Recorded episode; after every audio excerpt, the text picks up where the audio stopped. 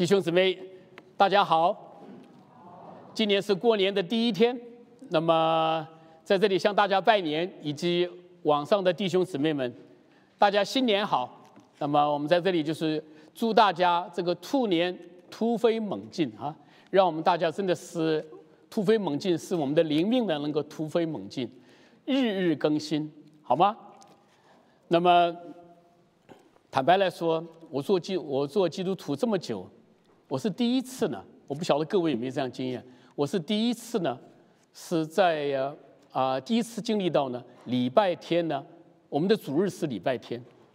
那么以前从来没有就说是这个主日呢是个礼拜天。我们感谢神，在这个一年的大年初一的时候呢，我们就可以来到神的面前来一起敬拜我们的神，以至于让我们的神呢可以在整个这一年呢都来带领我们。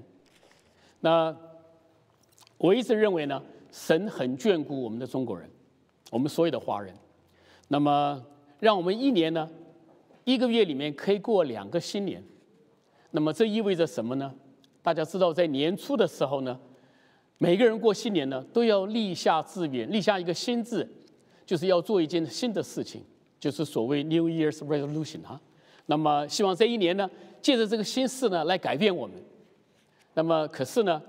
几个礼拜下来之后呢，我不晓得你的经验，我的经验就是这样子，就会慢带下来，以至于呢，就是无疾而终，不了了之了。那么我们感谢神呢，神给我们第二次机会，今天呢又是新年的第一天。如果你还没有就说是立定心志、立定心志的时候，如果你还要想重新再回复你的志愿的时候，今天就是一个开始。阿门。那么。我们的今年呢，教会的主题呢，大家知道是什么吗？是做新事。刚才我们这个徐峥弟兄带领诗歌的时候呢，就提到做新事。那么做新事的目的呢，就是什么呢？就是鼓励我们弟兄姊妹呢，在日常生活中呢，做一些改变，做一些调整。调整什么呢？能够走出自己的 comfort zone，就走出自己的一些舒适的这个区，然后呢？突破自己的局限呢，来尝试的做一件呢你以前没做过的事情，做一件新的事情。那么做什么事情呢？比方说，你可以参加教会的新的服饰，你可以参加教会的幸福小组，还有就说是你可以呢为某一个弟兄姊妹祷告。这是我们所做的新事。那么我们做新事的目的是什么呢？就是希望磨练我们自己，不断的经历神的带领。让我们的生命呢能够不断的更新，不断的成长。那么做新事呢？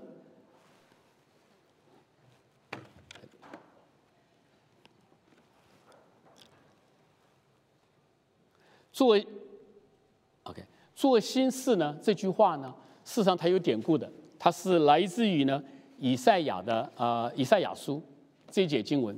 他这节经文怎么讲呢？他说：“耶和华说。”你们不要纪念以前的事，也不要思想古代的事情。看呐，我要做一件新事，你们要发生，你们要发现。呃，如今已经发现，你们岂不知道吗？我要在旷野中开道路，在沙漠中开江河。这是以赛亚书讲的。那么这段经文的背景呢，大概是这样的：当以赛亚先知呢，他那个时候呢。除了耶利米先知以外呢，在很早以前呢，以利以赛亚先知呢，他就预言呢，因为犹太人呢，他一直被他一直背逆拜偶像，那么不顺从神的教导，所以呢，神呢将来呢预言他，一这个啊犹太人呢会被掳去，被巴比伦国家呢旁隔壁的一个强大的国家巴比伦掳去呢，掳到巴比伦去，但是呢，神会在他们做一件新的事情。一件更大的事情，什么事情呢？就是会把他们带回来，带回来再带回到以色列这个地方呢，重整家园。这是一件呢更大的事情。那么，因此呢，这件事情呢，比当年呢神从埃及把以色列人带出来的时候呢，这个是一个更大的拯救的工作。因此呢，在第一节这里讲到，就说耶和华说是你不要纪念以前的事情了。从埃及带出来事情，从把你们从埃及把你们带出的事情呢，跟这个事情比呢，那是一件小事的。他要做一件，而且呢，他要做一件新的事情。这个事情是什么呢？这个事情就是这个事情就是说是在呀旷野中开道路，在沙漠中开江河。这段经文呢，我们都很熟悉。从我信主的时候呢，第一年呢就听台上讲这段经文。那么这段经文呢，事实上它是个应许。它是什么应许呢？它就是说，当我们呢在奔走人生道路的时候呢，我们的我们的灵命都会软弱。当我们软弱的时候呢，我们就迷失了自己。当我们迷失了自己的时候呢，就好像在旷野中失去了方向一样。神呢，在这个时候呢，在旷野里面呢，就会开一条道路，把你呢。在迷失的环境里面呢，把你带出来，这是神的一个应许。另外呢，当我们在生活里面的时候呢，尤其是今年很不景气，生活里的时候呢，我们常常会碰到一些困难，碰到一些灾难。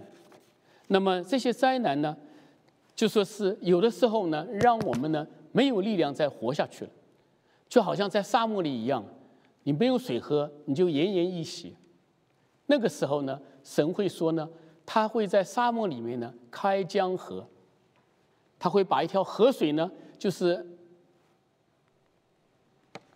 对不起，我要这样看比较清楚一点。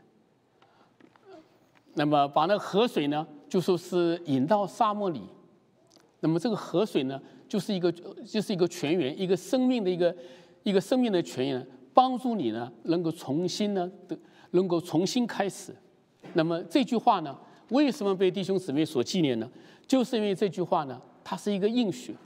当我们有困难的时候呢，就是这两节经文呢，帮助我们，帮助我们能够度过这个难关。那么我们今天呢，那么教会的主题呢，就是做新事。做新事的目的呢，就是希望，就是希望能够牢牢记住神这个应许，让我们今年呢，可以做一件新的事情。我们做一件新新的事情呢，不是靠我们。是靠神在我们身上呢，要做一件新事。这个新事呢，是让我们能够呢突破目前的困难，让我们能够成长。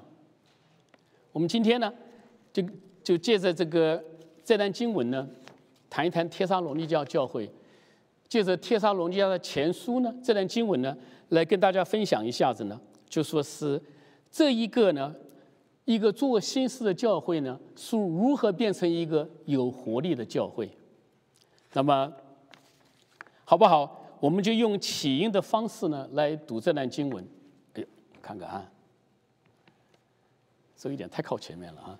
那么，那么我读单数节，各位地下呃，各位弟兄姊妹以及在网上的弟兄姊妹，你们读你们读双数节，好吧？那么好，因为我们的福音传到你们那里，不是借着言语。也是借着全能，借着圣灵和充足的信心，为你们的缘故，我在你们中间为人怎样，这是你们知道的。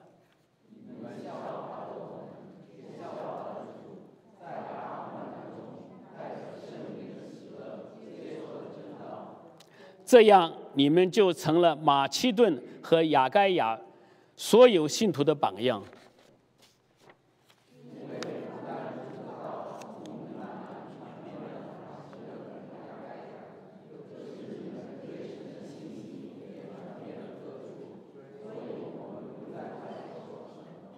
第九节，他们都诉说你们是怎么样接待我，而且怎么样离弃偶像归向神，要俯视这位又真又活的神。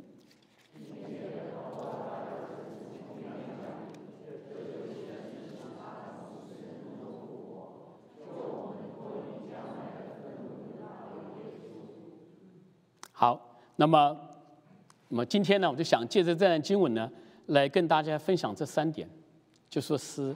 一个有活力的教会，一个能做新事的教会呢，它可以使福音呢往下扎根。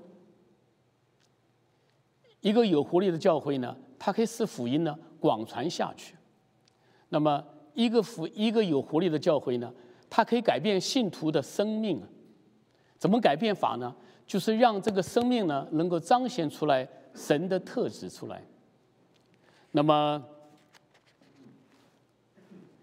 这是天沙罗尼教会，天沙罗尼教教会的一个见证。那么这也是所有教会呢，包括我们教会呢，一个学习的一个榜样。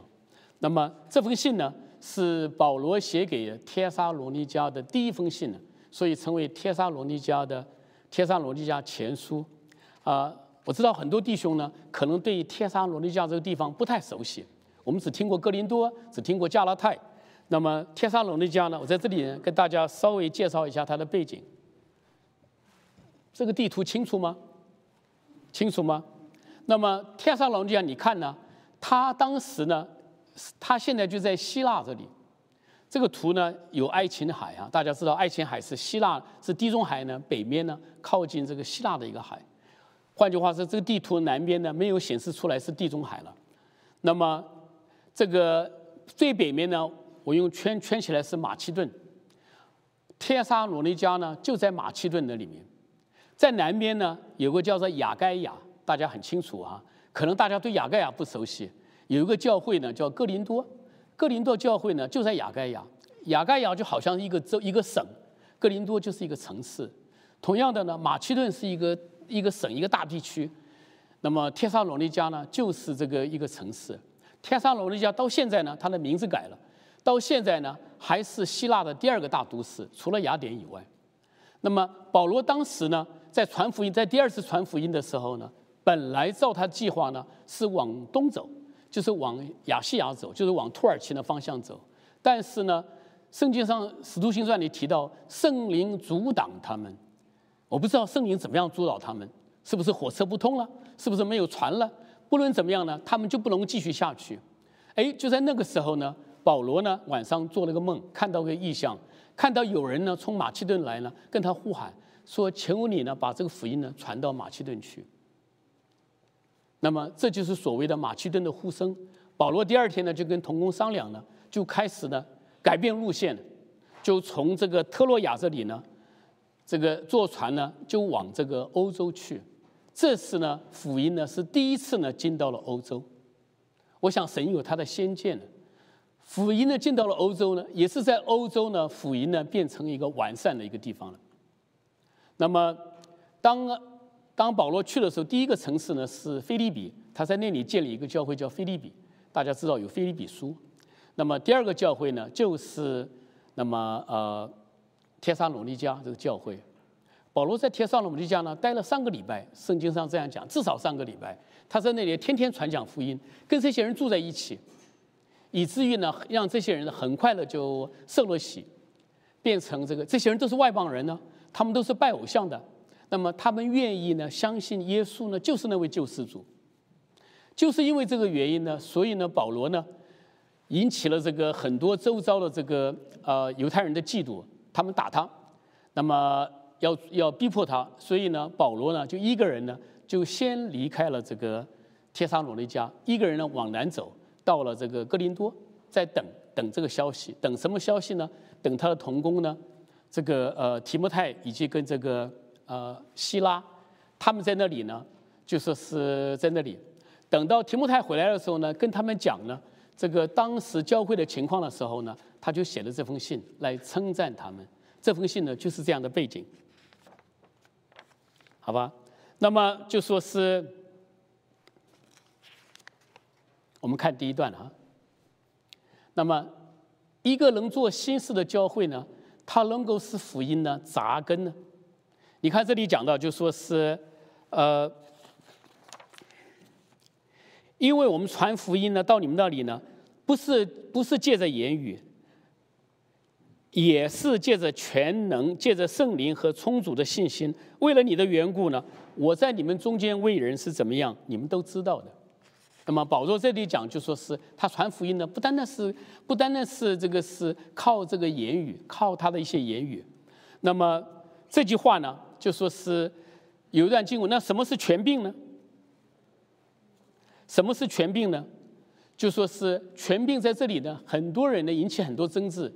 有些人认为呢，这个全能呢是什么呢？全能是一些神机启示。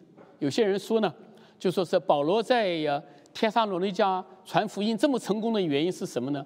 就是因为呢他行一些神机启示呢。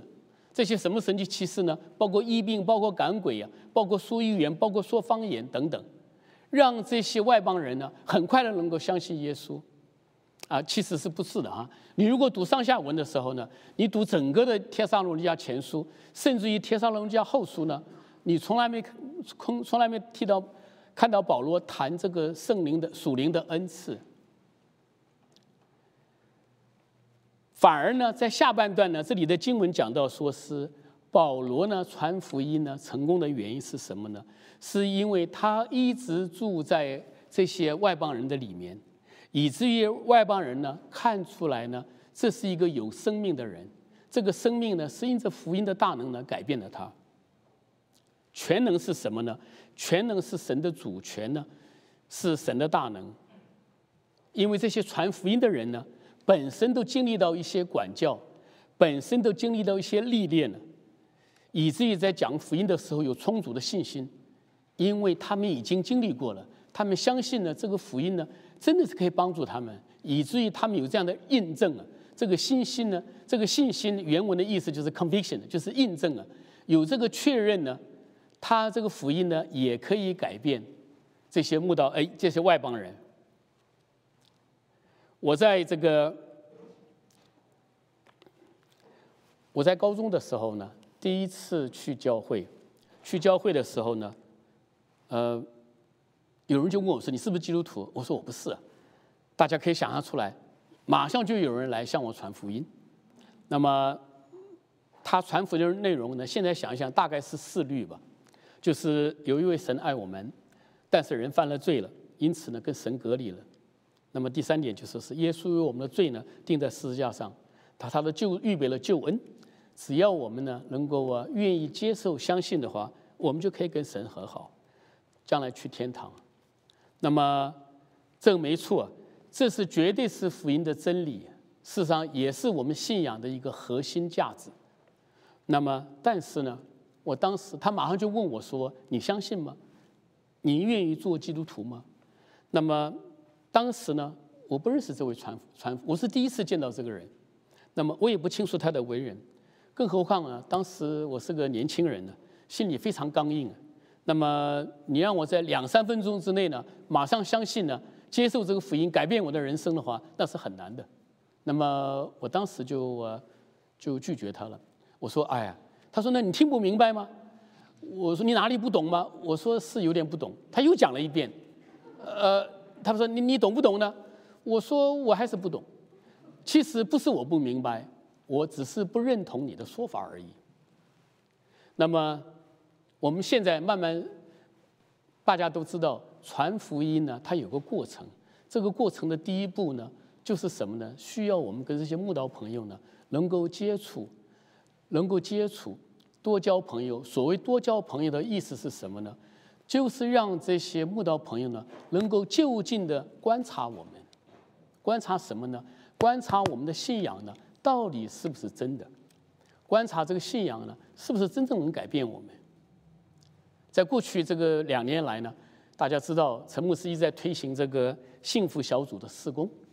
那么幸福小组施工呢，是在高雄一个福气教会，那是杨希如牧师呢，他开始的。听说这个，听说这个教会刚开始是小小的，就是不到一百人。当他推行这个幸福小组的时候呢，哇，这个福音大爆炸，这个教会的成长呢，五倍、十倍的成长，而且到处制堂。那么以以至于引起呢所有北美华人的教会的好奇，这到底是什么方法？我们以前难道没做过吗？那么因此呢，这个教会呢就开始推行这个幸福小组，在座的有很多的弟兄姊妹呢。我看到有人在点头，也参加过这个幸福小组的施工。那么幸福小组的施工，它有八个礼拜。那么八个礼拜目的呢？而且每一个晚每一个礼拜晚上呢，大家有一个半小时时间聚在一起。那么这个环节呢，就是除了敬拜诗歌以外呢，就是见证分见证，然后信息，然后一个讨论。那么我刚开始坦白来讲，也许做基督徒做太久了。对什么事情看太多了，因此呢，就觉得说这个行吗？那么这不是又是那么一套吗？坦白来讲，我的确是这样，我只是没好意思对陈牧师这样讲。但是呢，我参加了两次，那么我慢慢发现到呢，幸福小组呢，它有它的价值，它有它的作为。原因是什么呢？第一个呢，它能够使这个使这些使这些慕道朋友，我们称为 best 呢，跟这些童工呢在一起。另外一个重要的环节呢，幸福小组他们在培训的时候一直在强调呢，就是一个见证。这个见证是什么呢？见证我们怎么样信了主，见证我们信主之后我们的生命怎么样改变。那么因此呢，一直在强调这个见证，见证完了就是信息，这个信息是希望能够跟着见证来配搭，就是让这些弟兄姊妹呢，能够啊，让这些慕道朋友呢，能够慢慢了解到这些我们所传的福音的真理。我们呢？我们在两次呢，每一次的这个呃这个慕道朋友呢，大概有五位到六位。这些慕道朋友呢，跟我们想象中的慕道朋友不太一样，至少在我们那组里面，这些慕道朋友呢，每个人都是念大书的，跟我们一样，都是受过高等教育，而且这些人的人生经验呢非常丰富，甚至于比我们还丰富。最可怕的是什么呢？最让我惊讶的是什么呢？有很多的慕道朋友呢，他们对圣经呢非常熟悉，旧约新约呢，他们都可以引经据典。那你会好奇呢？这些人为什么要来呢？为什么要愿意花这时间跟我们在一起呢？你还有你还有什么东西你要学的呢？慢慢我们的了解呢，这就是幸福小组的一个重要的价值，一个地可贵的地方，就是一个见证。这个见证是什么呢？这个在见证里面呢。就是听到弟兄呢，就说是这些见证，就是同工作的见证。这些见证呢，就是他们听到呢，这些弟兄呢，就说是这些弟兄姊妹从一个无神论者的一个环境长大的，他们怎么样愿意接受这个福音？来到美国都来追求梦，都追追求一个美国梦，追求了半天呢，却变成了个基督徒。另外呢，当他们在，当他们就说是。信了主之后呢，他们生命很大的改变。本来是脾气暴躁，那么就说是信了神之后呢，就学会了包容，也因此呢挽救了婚姻。那么这几个礼拜下来呢，让这些慕道朋友呢，让这些人真正经历到呢，不是这些这些福音的大能呢，不单单是我们口传的这些言语，福音的大能呢，是让他们经历到呢。是这些新这些基督徒的改变，让他们开始呢一点一点的也觉得说这是一个这是一个强有力的信仰。他们在一起久了，他们的生命呢也受到了变化。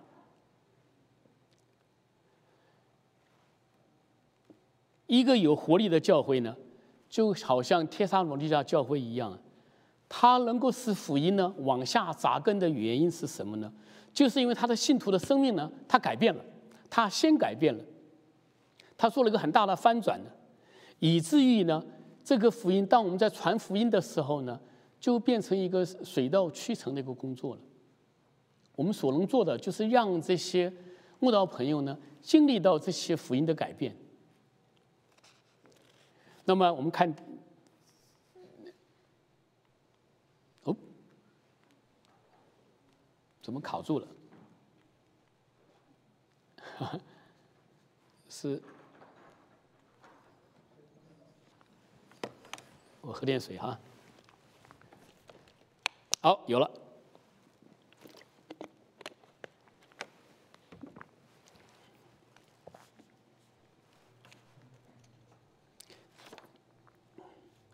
那么 我们看哈，我们看这段经文。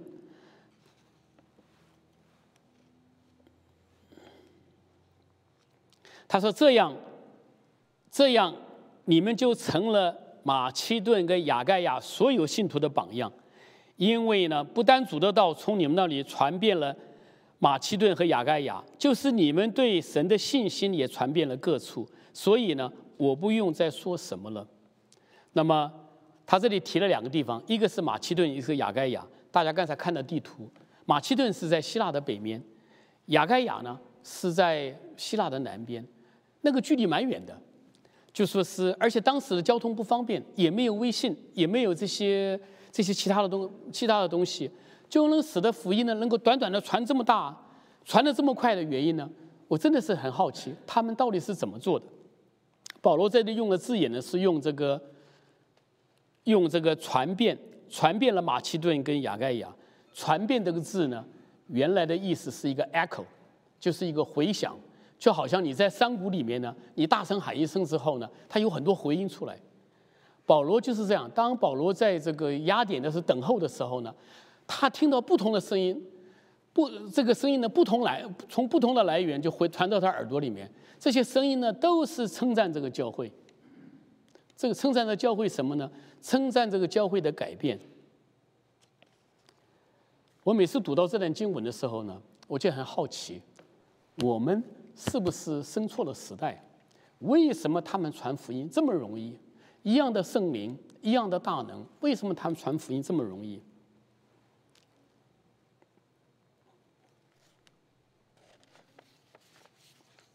是的，我们今天所处的时代呢，是一个后现代的时代，大家可能听常听这个名词，postmodern。就是后现代主义的时代，大概在九零年、八零年以后就开始就这个时代。那么这个呢，是在过去三十年来呢，在美国、欧美呢就开始呢有这样的一个思想上的改变。这个改变呢，就说是你可以看到从在社会的主流，包括大学、包括这些电视的传播，他们呢就接受这样的思想。什么思想呢？就是不再接受呢。这个世界上有绝对的真理，因此呢，当我们在传福音的时候呢，当我们在传福音，我们讲到我们的圣经是真理的时候呢，他们不太再相信了。我们因此我们会受到很大的挑战，不会有很大的果果效。有一本书呢，这本书我在几年以前呢，我读了这本书。呃，这本书那个弟兄姊妹，如果你没读过的话。你可以去读一下这本书。这本书的作者呢是一个华裔了，他是生长在这个澳大利亚 （Australia） 对，澳大利亚生长在那里。那么这个作者呢，他以后呢来到美国呢，在呃芝加哥的三一神学院呢读书，读了个神学的 PhD。他现在呢一直在就说是传扬福音，他一直在提出呢新的方法。在这本书里面，他就提到呢。在后现代化，在后现代主义呢，传福音所面临的一些挑战。那么，哪些挑战呢？这个挑战呢，主要是颠覆了我们的思想。我们小的时候呢，我不晓得各位，我想国内也是如此。我们小的时候呢，在呀，在学校里面学到是什么呢？学到是说是我们要相信真理。那么。这是个理性主义的一个产物了啊！我们要相信真理，理性呢是检验一切真理的一个依据了。换句话说，这个真理呢一定要受到一个考验的。科学是绝对的真理，主观的体验呢，你自己的感受呢，那个是不可靠的。唯有能够经得起客观的验证呢，才是真理，对吗？哈，这就是我们小的时候，包括在各位呃，包括各位，那么一直有这样的。因此呢，就说是当我们在传福音的时候，我们强调呢，我们所传的是真理。但是呢，在后现代化、在后现代主义的思潮下的时候呢，他们不再相信的啊，不再相信的真理。这本书呢，他在解释呢，他解释了很多后现代化这个这个小孩子呢，后现代化的教育呢，就说是他所带来的影响。那么因为时间关系，我只挑了几点呢，跟大家分享。就说是，他说他在八十年的八十年代的时候呢，他在大学的时候读书的时候呢，他人他跟人家传福音的时候，就是那就是呢他以前在教会领受的，你要相信耶稣真理等等等等等。但是呢，他来到美国之后，再跟这个年轻人在传的时候呢，这些年轻人不接受了。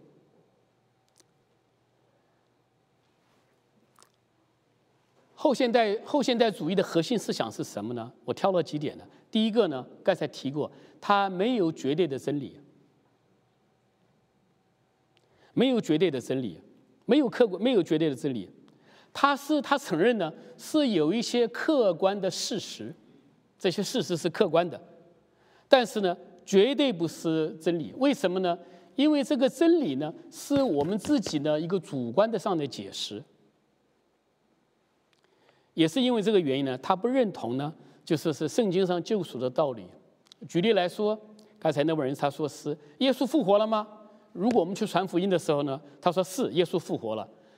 慕道朋友说你怎么知道耶稣复活了？我们说根据圣经的记载，根据历史上一些文献，在看到当时在他的门徒的改变，我们知道耶稣是复活了。等等等等，的确这几千年来呢，有多少人的他寻道呢？就是因为相信耶稣复活是个神，不然的话他他图什么呢？他就这样死掉。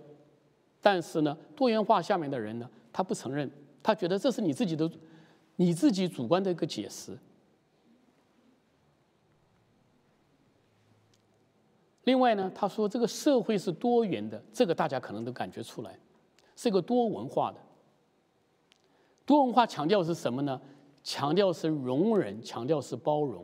你说的也对呀，我说的也没错呀，你不能说我做的对，你不能说我的看法不对呀。也是因为这个原因呢，我们没办法强烈的批评呢同性恋的婚姻，你没办法强烈的这个 LBGTQ 的这个行为，因为这是你主观的看法，你凭什么这样批评人呢？事实上，有很多州里面已经立了法，你如果说是这是一个仇恨法，你不能这样批评人家的。另外，他提到呢，就是说是。这个世界上呢，所有合法的宗教呢都是正确的，他们的信仰都是正确的，本质上差不多。大家都是敬畏敬畏一拜神。你今天信了耶稣的原因，是因为你在美国，因为在美国都是一个基督教的国家。你如果在印度的话，搞不好你信印度教了；你如果在中东的话，搞不好你会信伊斯兰。这是他们的看法。这样一说，说的很悲哀。这就是我们的我们所面临的一些挑战。弟兄姊妹，你说我怎么没听说这些事情呢？其实这些事情离得我离我们不是很遥远。你去跟你你在家里面问问你的小孩子，你多多看看报纸，从这些小孩子思维方式，你就看出来了，他说的并没错。啊他说的并没错。这就是我们呢这个时代呢在传福音所面临的一个挑战。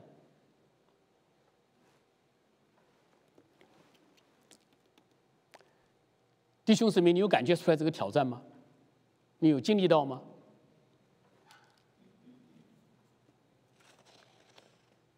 那么面对的这种情况呢？那么我们怎样传福音呢？难道我们就就说是怎么讲吗？束手就范吗？就不再传福音了吗？那么这位作者呢？那么他这一他这一生的在研究怎么样传福音？他在那个书里面呢，提出来很多的方法，那么一些细节。那么我挑了几项哈比较重要的，而且大家都很熟悉的。他说呢，当然呢，我们要先跟这个木道朋友呢，非基督徒呢要有个关系。他说，第一个呢，你要真，要真。所谓真是什么呢？要言行一致，要表里一致。你说的是什么，跟你心里想的是要一样的。这个很重要的，不是嘴面上呢说一些好听的话，而背后里面做的这事情呢，就说是却不是这码事情。那么保罗呢，在天沙罗尼家呢，他能够传福音传的这么成功的原因呢，就是因为他近距离跟这个弟兄、跟当地的人在一起，让这些人能够近距离的观察他的行事为人。你可能会说，谁在观察我们呢？你的小孩子呢，就在观察你。你在说什么？你的小孩子看得清清楚楚的。你说我们要去教会，我们要敬拜神，等等等等。你劝小孩子要读经，但是如果我们不读经，我们我们不祷告的话，你觉得小孩子会做吗？因此呢，他说你要真。第二个呢，他说你要热情的款待，热情的款待，意思就是说。你的生活圈子里面，你要扩大，不要单单的只跟这些基督徒来往。如果这样的话，大家都在这个台湾最近很流行的一句话，都在这个同温层里面取暖，你不知道同温层外面的世界。你要传福音的话，真的很难。我的确呢，感觉到说是这个，这个是一个事实，尤其是对老基督徒来讲的话。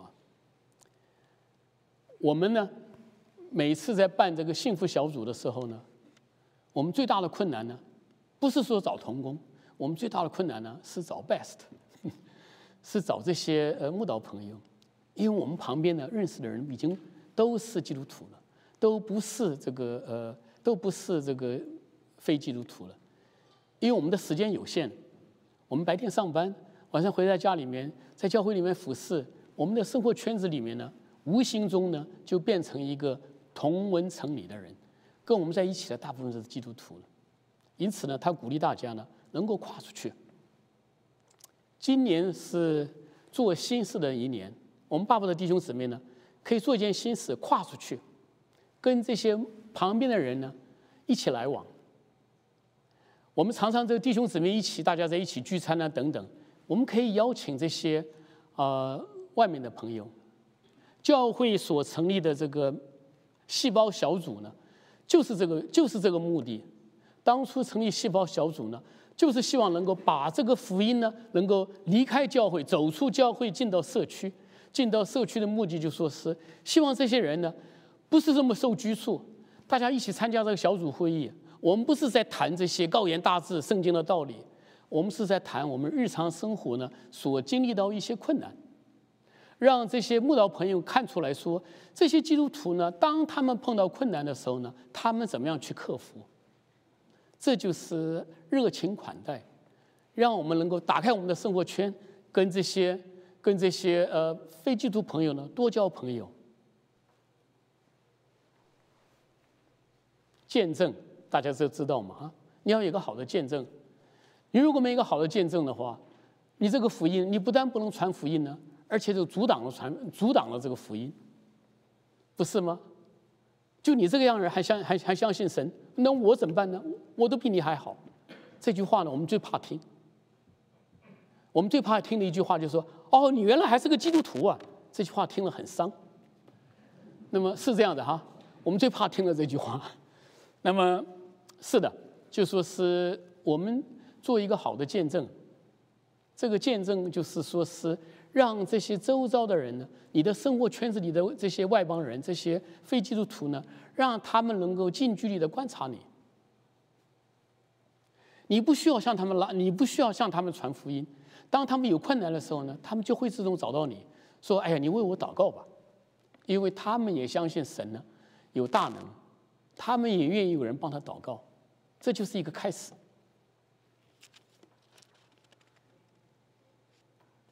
我们仔细想一想呢，刚才这三点呢，在两千年以前呢，帖撒罗尼迦教会呢，这些弟兄姊妹呢，他们都做到了。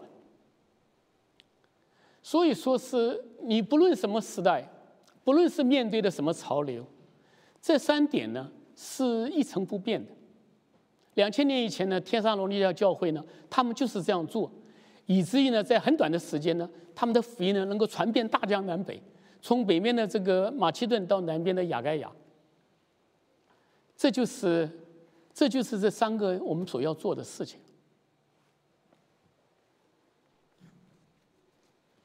我们看看，一个教会呢，一个做新事的教会呢，就是他那样的信徒呢，能够展现出神的特质出来。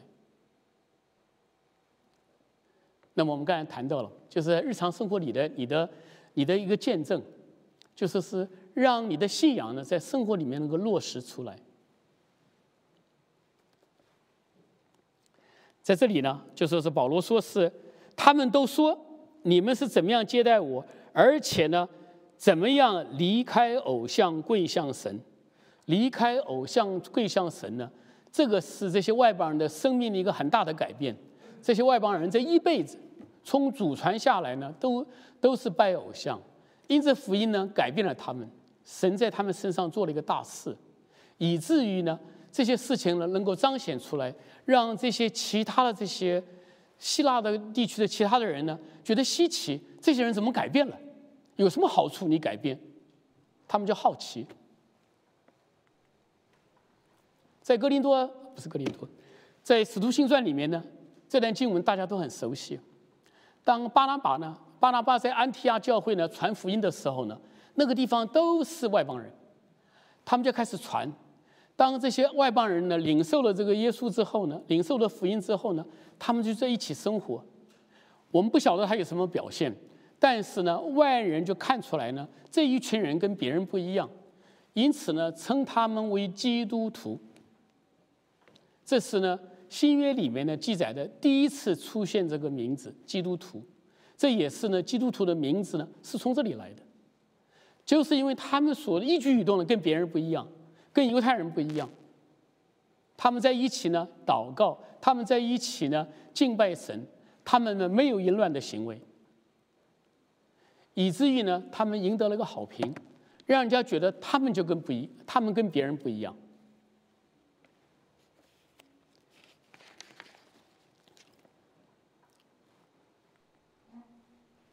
弟兄姊妹，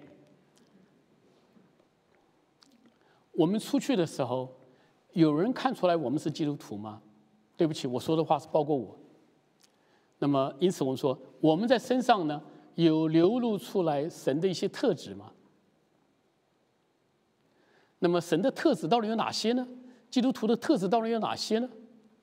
我们想到这个时候，可能会想到说是这个加拉太书的圣灵九果等等等等，大家都很熟悉。我们今天谈的不是这个，我们谈的很简单一些事情。我们呢，我们不需要说观察，就说是。罗盘像不像？有没有流出来这个特质？徐峥有没有流出来？我们不需要看别人，我们看自己。我们看自己，我们怎么看呢？这是一把检验自我的一个一一个尺。你委身吗？你真的很委身吗？委身是什么呢？委身是专一的信靠神。委身这个意义呢，在我们日常生活里面呢？常常出现，比方说我们在公司里工作的时候呢，那么我们在公司里工作的时候，我们都会努力工作，老板交代什么我们都会去做，我们顺从老板，这是我们对公司的一个委身，这是个委身的基本概念，就是你要顺从。另外呢，夫妻之间呢，夫妻之间的合合在一起是一个约，这是一个尾声，这个尾声是什么呢？不论什么情况呢，我对你呢不离不弃。如果配偶之间有一方呢，他如果跟外面呢发生了关系的时候呢，我们叫做淫乱，这个是对你这个这个就是不忠。因此呢，这个就是就是一个不忠了。因此呢，尾声是一个专一的尾声。一个当你尾声到这个身上的时候呢，你就不能再改变了。我们基督徒呢，最高委身的境界是什么呢？是我们对神的一个委身。对神的委身呢，不单单是顺服，不单单是专一，最重要是说是我们一个信靠。所谓信靠，就是说是中文说的是靠，靠着他，靠着他，要抓紧他，免得他跑掉。这样的信靠，这是我们基督徒呢，对这个基基督徒呢。一个最高的一个尾声的一个最高的一个境界，是对神的尾声。在这个幸福小组呢，我们在聚会的时候呢，有这位姊妹呢，她做见证的时候呢，她说了这么一段。那么，我也经过她的同意呢，愿意把这个她些事情大概分享一下子。我跟这个姊妹其实不是很熟悉，但是那次的时候呢，我突然发现到呢，经过她见证的时候，让我很大的震撼。我相信在座的人也听了很多的震撼。那么，他信主之后呢，经历到很多的挫折，很多的很多的那个那个波折，啊，这个流产，然后呢，签证，H1B 的签证，然后呢，有一天呢，他的小孩子在家里面呢，他带小孩子去的时候呢，那个小孩子呢，突然间脑筋头头有点晕，然后他去看医生。医生说：“哎，你要快送到那个 emergency 去啊，就送到医院去啊，啊，他那个时候就一个人，手忙脚乱的。还有呢，就说是他家里一些困难，他的先生呢，因为这个护照的关系呢，回台回大陆去签证呢，因着疫情关系回不来，所以这段时间都他一个人在，都他一个人在这个在照顾。那么她的先生也帮不上的忙，虽然感情很好，但是也帮不上忙。这个信主的姐妹呢，面临这么一串的打击了，这一个小女子呢，居然没被打倒。她在做见证的时候呢，非常刚强，因为我们的神呢是一个良善的神。他创造这个世界的时候呢，也是一个美好的世界。他就希望呢，他的女儿呢，他的百姓呢，都能过一个好日子。我们都会有困难，当这个困难有来临的时候呢，神都会帮助我们呢，一点一点度过去。这个姊妹呢，我们在这姊妹身上呢，看到她的尾声，她没有，她没有不离不弃，还是始终的专一的来定睛仰靠，呃，仰望神。来信靠神，这是尾声。弟兄姊妹，你感恩吗？你感恩吗？我感恩了，我当然感恩了。感恩呢，是喜乐的一个泉源。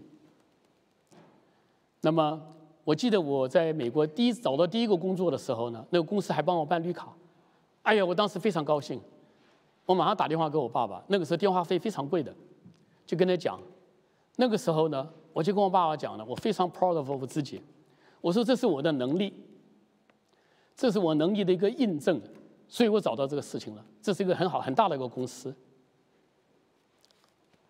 慢慢慢慢时间久了，我见识多了，经历多了，我也信主了，慢慢慢发觉到，这是神的恩典，因为跟比我有能力的人。跟比我有能力的人多的是，但是呢，他不见得有这个机会。就算是有这个机会给你呢，如果是天时地利人和不凑在一起的话，你也是没办法成事。我那个时候学会感恩，什么事情我都感恩。弟兄姊妹，当你感恩的时候呢，当你学会感恩的时候呢，你知道你的人生就变了。你怎么会变呢？你就变得珍惜你一切所有的了，因为这一切呢都是得来不易，不是你自己的本事，是神给你的一个礼物，你就开始珍惜。当你珍惜的时候呢，你就会满足。这个满足呢，不是说让你呢停滞不前，不再去追求了，不是这个意思。满足的意思呢？你经历到了神给你的恩典，当你有这样的满足的时候呢，你就喜乐了。你碰到再大的困难呢，也不会害怕，因为你经历到了这个神的一些恩典。这就是说，有人说感恩呢是喜乐的泉源，它是这个原因。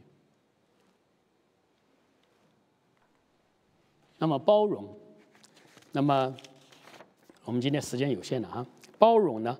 我们就知道，就说是包容呢，就是让我们那个谦卑呢，去学习一个饶恕。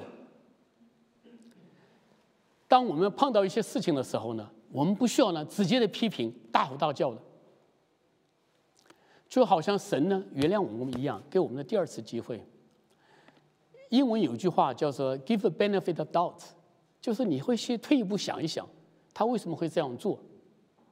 好吧，我今天就说是，好吧。那么弟兄姊妹，你委身吗？你委身的程度是在哪里呢？我每个礼拜天都来，这不算是委身。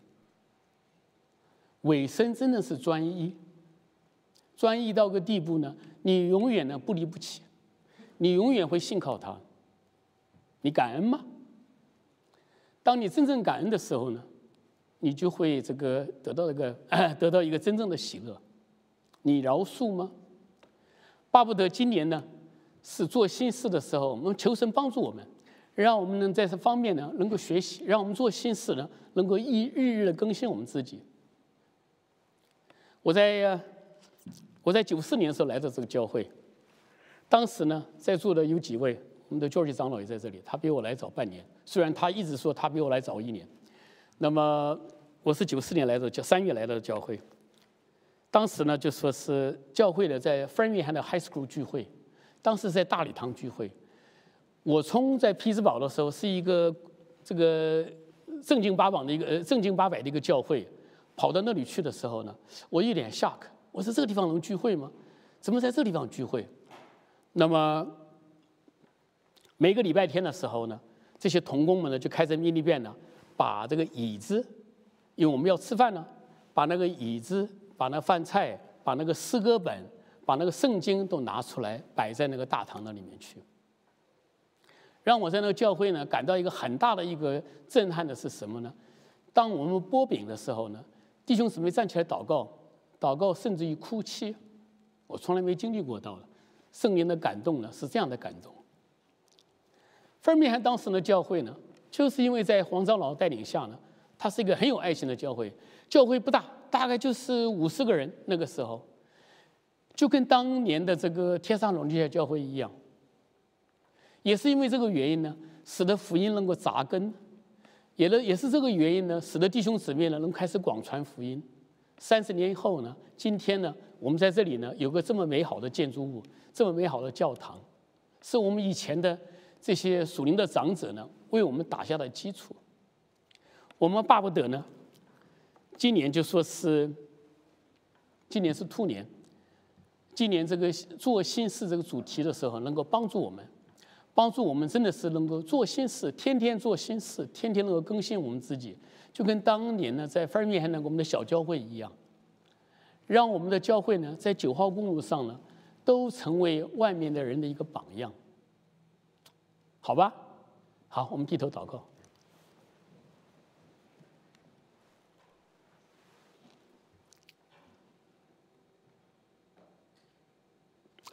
阿爸父神，我们真的是谢谢你，我们是一群蒙福的人。当我们来到教会的时候，你为我们的教会预备这么好的童工，这么好的建筑物，让我们能够来到这里，来来聚会，来参与聚会，敬拜你。以至于让我们的小孩子，因着教会有好的 program，我们有 youth pastor，让他们我们的下一代也可以得到一个好的教育，让他们从小都能够认识到福音的真理是什么。父神，我们在这里真的是向你呼求，求你继续带领我们，求你继续帮助我们，就跟当年你在帖撒罗尼迦做新事一样，帮助帮助我们的教会。让我们的教会也能够天天做新事，今年开始呢，天天做新事，在我们自己，从我们自己开始，让我们自己能够天天能够革更新自己，让我们的生命一天一天的改变。我们承认我们的个性都不太一样，有的人生下来就是个好脾气，生下生下来就是一个温柔的人；有些人生下来就是个暴力的人，生下来就是一个脾气暴躁的人。但是主啊。这是我们个人的个性，我们所能做的，求你帮助我们，帮助我让我们改变我们自己，让我们跟我们自己比，跟我们信主以前的比，跟我们五年以前的我比，跟我们跟昨天的我比，我们巴不得希望说，我们的生命因着你能在我们心上做，在我们身上做新事，让我们能够天天的更新，天天的改变，以至于让我们的弟兄姊妹在你面前一起得造就。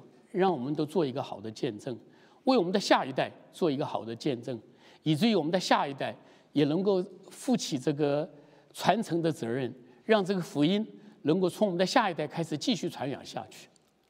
我们这样的祈求，这样的感恩祷告，都是奉你耶稣的名求，阿门。